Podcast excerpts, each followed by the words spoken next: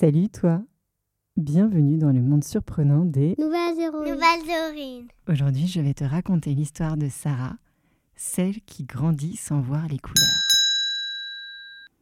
Il était une fois une petite fille, Sarah, qui vit le jour, mais sans en voir les couleurs. Sarah était née avec une maladie qui s'appelait la rétinopathie pigmentaire, une maladie des yeux.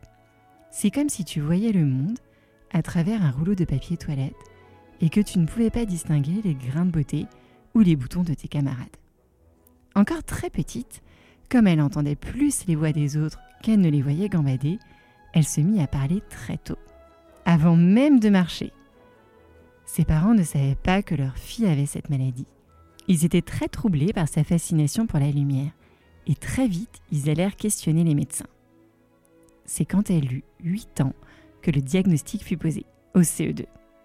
Les parents de Sarah avaient fait le choix de mettre leur fille dans une école publique, pas dans une école spécialisée avec d'autres enfants malvoyants. Pour Sarah, l'école c'était une vraie aventure, comme Jumanji, avec pour seul objectif ne pas se perdre ou perdre les autres. Dès la rentrée, elle repérait les lieux qu'elle devait fréquenter. Sa classe pour y retrouver sa maîtresse et ses camarades, les toilettes pour faire pipi, la cour de récréation pour jouer et la cantine pour manger. Pour ne pas se perdre, Sarah appliqua la technique du fil d'Ariane. Hum, stop, minute, maître Capello des histoires de la mythologie grecque ancienne. Qu'est-ce que le fil d'Ariane? La belle Ariane était la fille du roi de Crète, en Grèce. Oui, pas la copine du club Dorothée. Son royaume abritait le célèbre Minotaure, issu des amours de la reine de Crète et d'un taureau offert par Poséidon, le dieu de la mer. Le monstre était retenu dans un labyrinthe, comme Alice au pays des merveilles sans Alice. Thésée, prince d'Athènes, la capitale de la Grèce, décida un beau matin d'infiltrer le labyrinthe pour en finir avec la bête, qui était enfermée dans ce lieu dont il était impossible de ressortir et qui avait été conçu par l'ingénieux Dédale.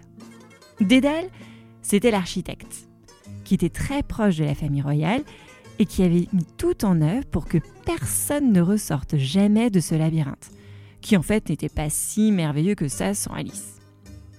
À l'heure qu'il se rapprochait de la cité, Thésée croisa Ariane. Immédiatement, ce fut le coup de foudre. Quand il lui dit qu'il voulait pénétrer le labyrinthe, elle se mit en tête de l'aider, car il lui était impossible d'envisager de le perdre. Mais comment faire? Seul Dédale, le conseiller de son père, pouvait lui venir en aide. Il accepta d'aider Ariane. Oui, Dédale. Il lui confia une pelote de fil qu'elle devait remettre à Thésée. Ainsi, il la déroulerait progressivement dès l'entrée dans le labyrinthe, sans jamais en lâcher le bout, et n'aura plus qu'à repartir dans le sens inverse une fois son œuvre accomplie. Bon, allez, on revient à Sarah pour ne pas perdre le fil de son histoire. Sarah avait beau déployer son fil pour retrouver son chemin, quand ses copains jouaient aux cartes Pokémon, Kowabunga Ah non, c'est pas ça, ça c'est les Tortues Ninja. Ou au chat perché dans la cour de récréation, Sarah restait seule. C'était trop compliqué pour elle, parce qu'elle ne pouvait pas courir. Elle n'arrivait pas à distinguer les autres. Et elle se sentait seule, très seule. Encore plus grande que petite, la maman de Sarah décida de lui apprendre à lire, à l'aide de lettres à poser sur un tableau blanc. Sarah pouvait toucher les lettres et apprendre leur forme et très vite elle apprit à lire. Comme Mathilda, l'héroïne du romancier Roald Dahl. Elle adorait se rendre à la bibliothèque, toucher et sentir les pages des romans qu'elle dévorait une fois rentrée chez elle. Jusqu'à cinq livres par semaine. Pour Sarah, lire des livres lui permettait de créer son propre monde. Un monde où elle se sentait ni différente ni diminuée. Un monde où elle se sentait intelligente.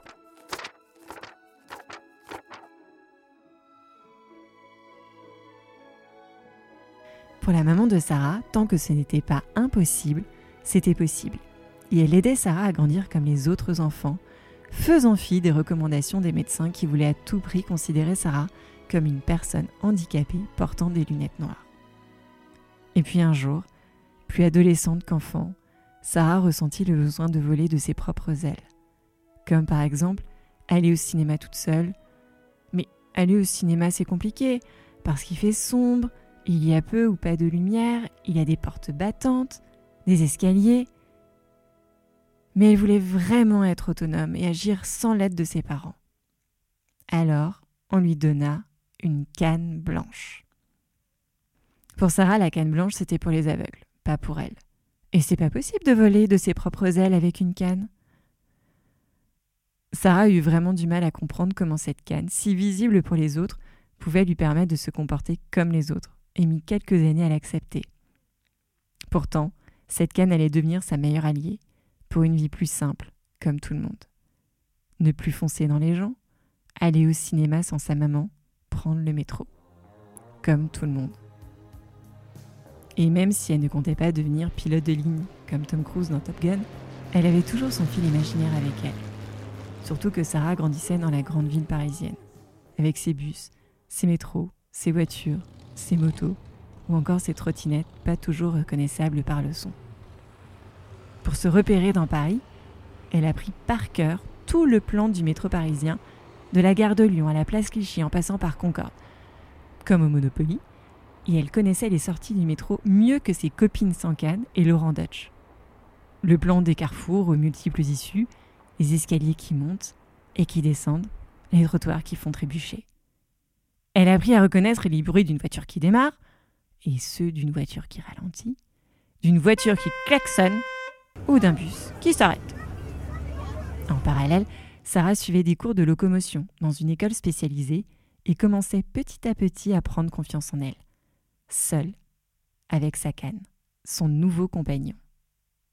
Son baccalauréat en poche, elle intégra une faculté de lettres et se passionna pour la littérature de Georges Perec, son auteur préféré, qui lui ressemblait et qui pratiquait l'écriture à contrainte. Savais-tu qu'il avait écrit un roman, La disparition, sans utiliser la lettre E? E Quoi Quoi Quoi E? Pas de E? Diplômée, Sarah s'intégra sans difficulté dans le monde du travail toujours avec cette philosophie inculquée par sa maman. Tant que ce n'est pas impossible, c'est possible. Aujourd'hui, Sarah est chef de projet dans une entreprise qui sensibilise au handicap. Elle prend la parole pour raconter son histoire. Elle sait qu'elle ne pourra jamais conduire en voiture ses enfants à l'école, mais elle a réussi à conduire une voiture accompagnée sur un circuit. Son rêve Devenir maman. Tant que ce n'est pas impossible, c'est possible. Voilà, c'était l'histoire de Sarah, ou plutôt le début de la grande histoire de sa vie. J'espère que ça t'a plu. Si tu fermes les yeux et te concentres très très fort, je vais te dire ce que Sarah m'a confié pour toi. Ne te censure pas. Ose. Si tes copains jouent un jeu auquel tu ne peux pas jouer, va les voir et propose-leur un nouveau jeu. Celui d'inventer le jeu auquel tu pourras jouer. Tant que ce n'est pas impossible, c'est possible. À toi qui viens d'écouter cette histoire, si dans ta classe ou la cour de récréation, un de tes camarades est tout seul, va à sa rencontre, souris-lui et demande-lui s'il veut jouer avec toi.